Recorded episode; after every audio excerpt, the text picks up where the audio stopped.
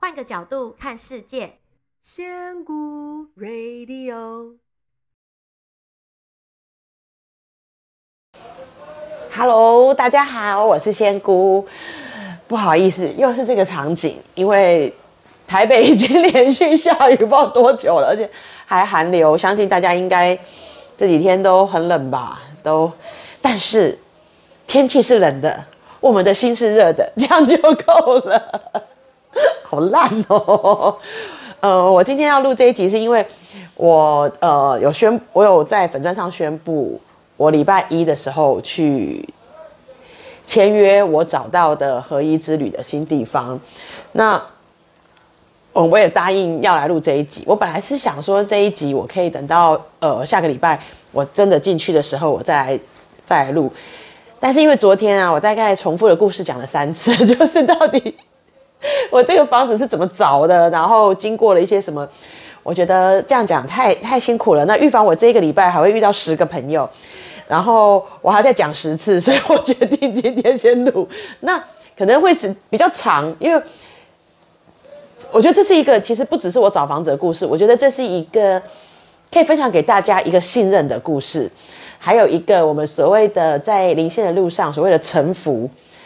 跟交托、信任与交托这件，如果臣服你觉得太沉重，我们就讲信任与交托一个很好的例子。所以我今天会用比较大的篇幅，然后呃尽量的完整的叙述我这整个过程。那如果不行，我就拆成两集。以我爱讲话的程度，我觉得应该会变两集啦。好，所以我就先来说明，就，这是我们家最白痴的一只猫，不过我很爱它，它超可爱的。我们。呃，我是从其实我从去年十二月底，我就开始觉得，如果我能够找来一个固定配合的呃民宿，然后我的想法只是我要找一个固定配合的民宿的话，呃，这样我的合一之旅就会比较稳定。其实就是那个时候开始觉得说，如果能够有一个固定的地方，我可以把变数控制下来，不然每次那个算钱都很麻烦。因为我的课程最大的费用就是住宿。跟餐食的费用，那餐食的费用又会跟你住的地方，我能够找到什么样的食物有很大的关系，因为多半我都是找在穷乡僻壤、阿里不达的地方。那所以我一直想说，如果固定的这个地点，这两个变数就会稳定。那这样以后我的课程的价格，我也就是一个很好控制的，我就可以一个很 routine 的一直开课。这样，也许你你，比方说，像我现在要准备要开四月的课。我可能就不用只要开四月，我可以开四月、五月、六月，你可以看你适合的时间。那可能就平均就是两班假日班会开一班，再来就开一班平日班。我是这样的计划啦，所以我就说，我一直想要把房子这个事情搞定。可一开始我的心还没有那么大，我想呢就是找一个固定的民宿。然后这个时候呢，我有一个朋友就介绍我，呃，台东的一个之前是民宿，可是现在已经不是民宿的一个地方，在东河那边。那那个老板娘人非常好，她本身也是一个，她虽然都很客气说啊，我没有在修行这些，可是她其实个人在做的事情就是，我们讲她就是在实践这件事情。她其实很多人说一定要学灵性，说不用，你只要人在实践就够了。然后因为那个状态，你一看就知道，很多人在学很多这些东西，你看得出来他很茫然。那还不如你什么都不要学，可是你就是很扎实的一直做，一直做，听自己的声音，一直做，这样就可以了。好，重点就是呢，问题是我去看了他曾经是民宿的地方的时候，那是一个非常有特别的地方，很有呃原住民的气息，然后很有设计巧思的地方，很有味道。台东海边很有很有味道，但是呃有两个问题，第一个问题就发现，然后我就在当场我就讲了，我就说。好没有一个室内的上课空间，他们就说，为什么你一定要有一个室内的上课空间？我说不然夏天很热，我要开冷气。说你不是要来接近大自然？我说哦 no no no no no，台湾的夏天不管是台东还哪里，我都是要开冷气的。然后他有第二个问题，我不我觉得那边比较不行的是，我说一个巷口没有便利商店。然后我陪我去看了两个朋友。马上翻我白眼！你为什么到台东要进修的时候，你告诉我你很在乎巷口有没有一家便利商店？我说，因为来的时候如果有什么临时想要买，或者我真的想要买一杯咖啡，没有便利商店，我会觉得很困扰。而且如果我想要多待一点点时间，自己要静静心的时候，没有便利商店对我来讲是一件是一件很阿杂的事情，就是好像少了一个什么必需品。而且我还觉得我已经没有说我要手摇饮了，那个 只是一个便利商店都不行吗？但是后来就是因为这个事情。我就决定哦，所以我就脑袋里面想，第一，我我要有一个室内的上课空间，然后再来，我一定巷口要是便利商店，然后这件事情就过了。然后呢，我去上完花莲的那一趟合一之旅之后，因为一些曲折离奇的事情，我很坚定的觉得，我一定要找一个自己的地方，而且我不用跟民宿配合，我自己租就好了。就算那个地方很朴实也没关系，我可能费用要花更多，我也没关系。我要一个自己的地方，我想要走的长长久久这样子。然后，当了这有这个心了之后，我就开始跟身边很多朋友一直讲说：“帮我注意，帮我注意，帮我注意这样子。”然后呢，这个时候要注意，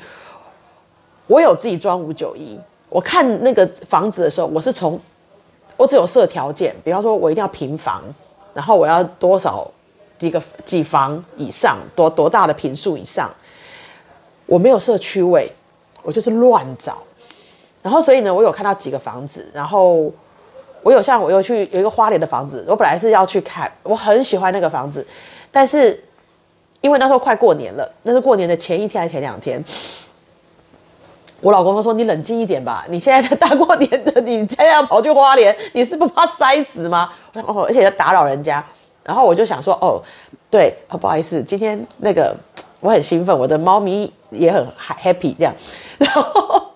我在它屁股里面找一个缝跟大家继续讲。然后呢，我就请了我一个，哦，真的，我真的超幸运的，我看了那个房子的附近竟然有一个我的朋友，然后呢，我就很 不要脸的跟他说，哎，你可以帮我去看这个房子吗？然后，哎，他人真的超好，他就说可以，我帮你看。不看完之后，他帮我传了超多照片。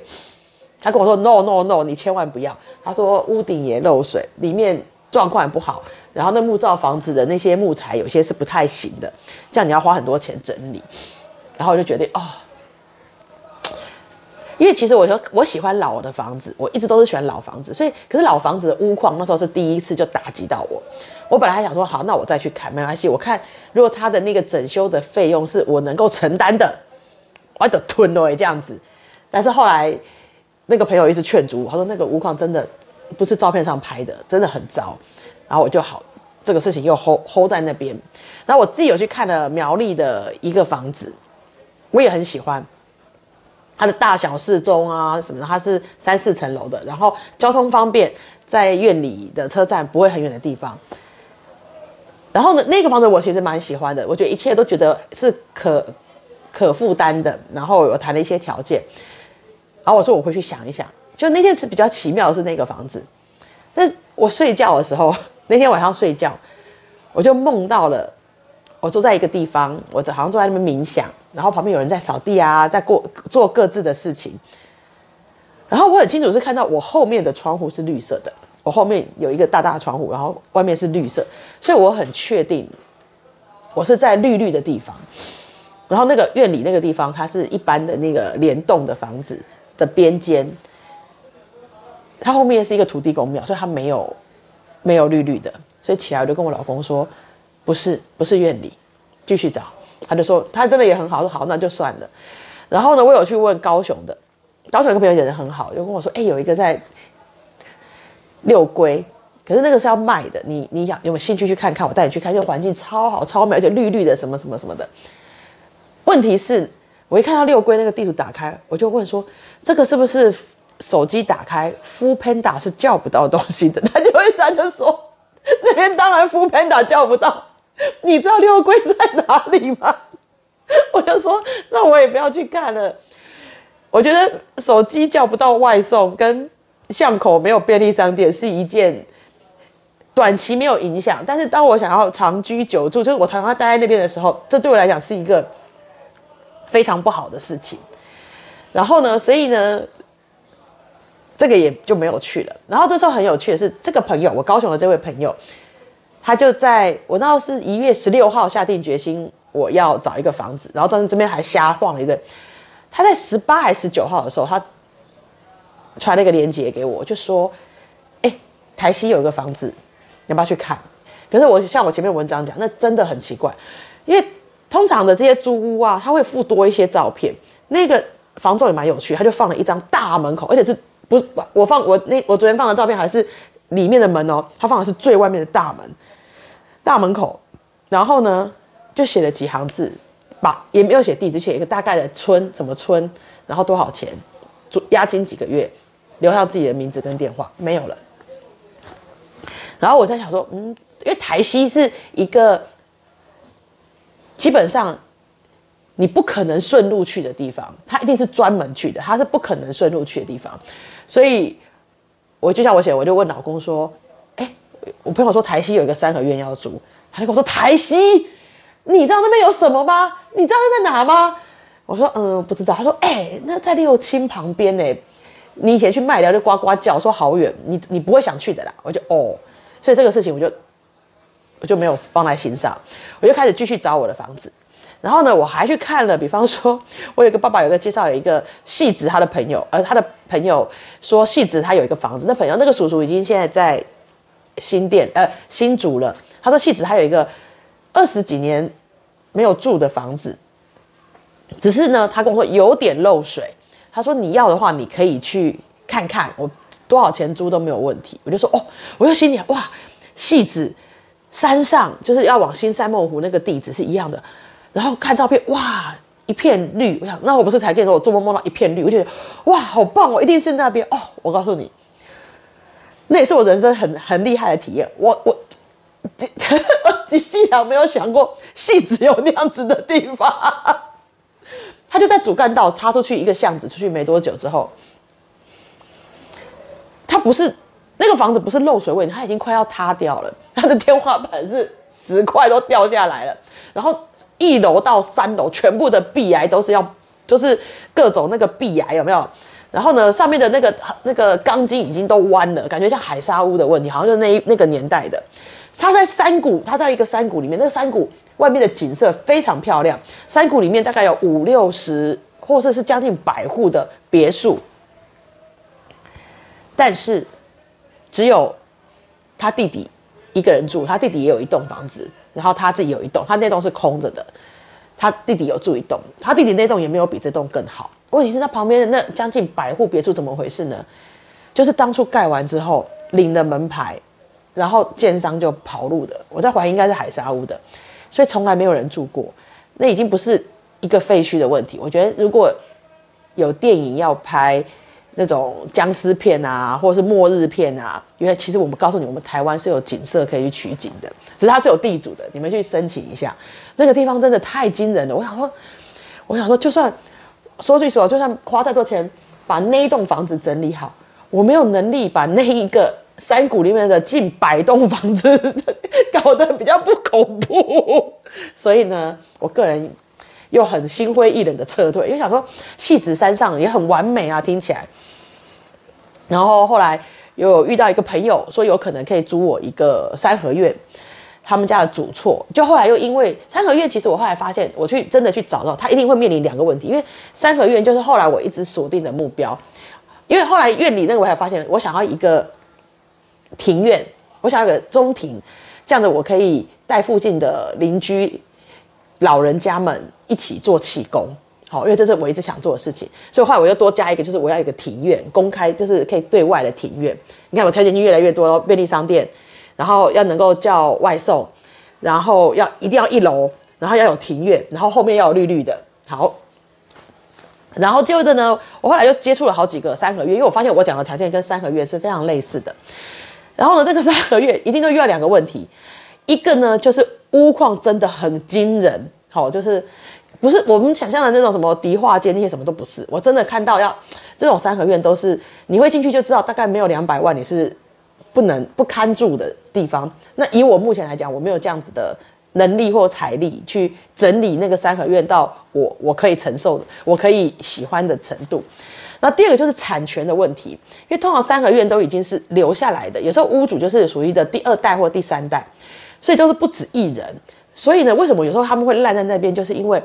不是全部的人都愿意去修它，因为有人可能想要拆，有人想要修，有人干脆就想要原地把它给卖了。所以他们在这些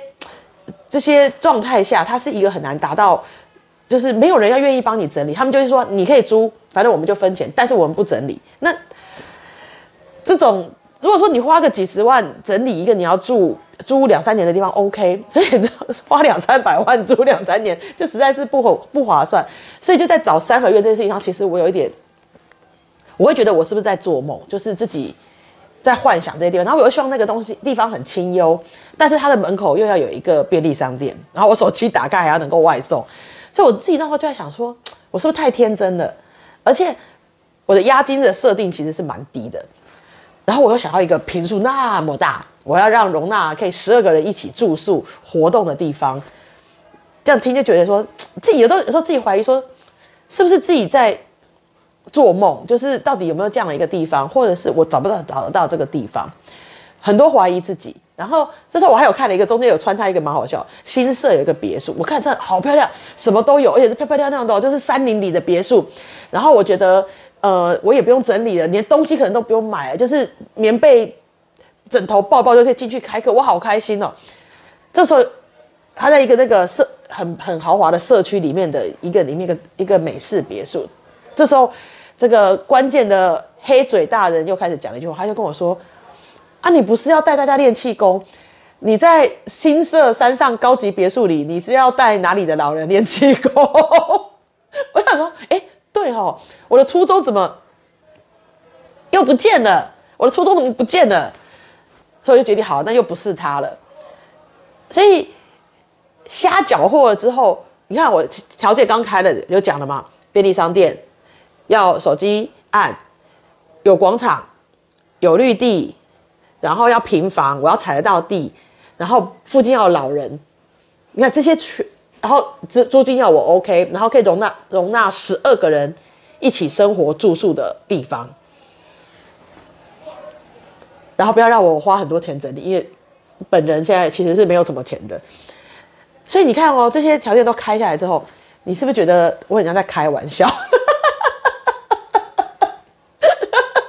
所以我就说，其实这一段路我走了这样子，从去年年底吧到现在大概在，说算算大概两个月的时间好了。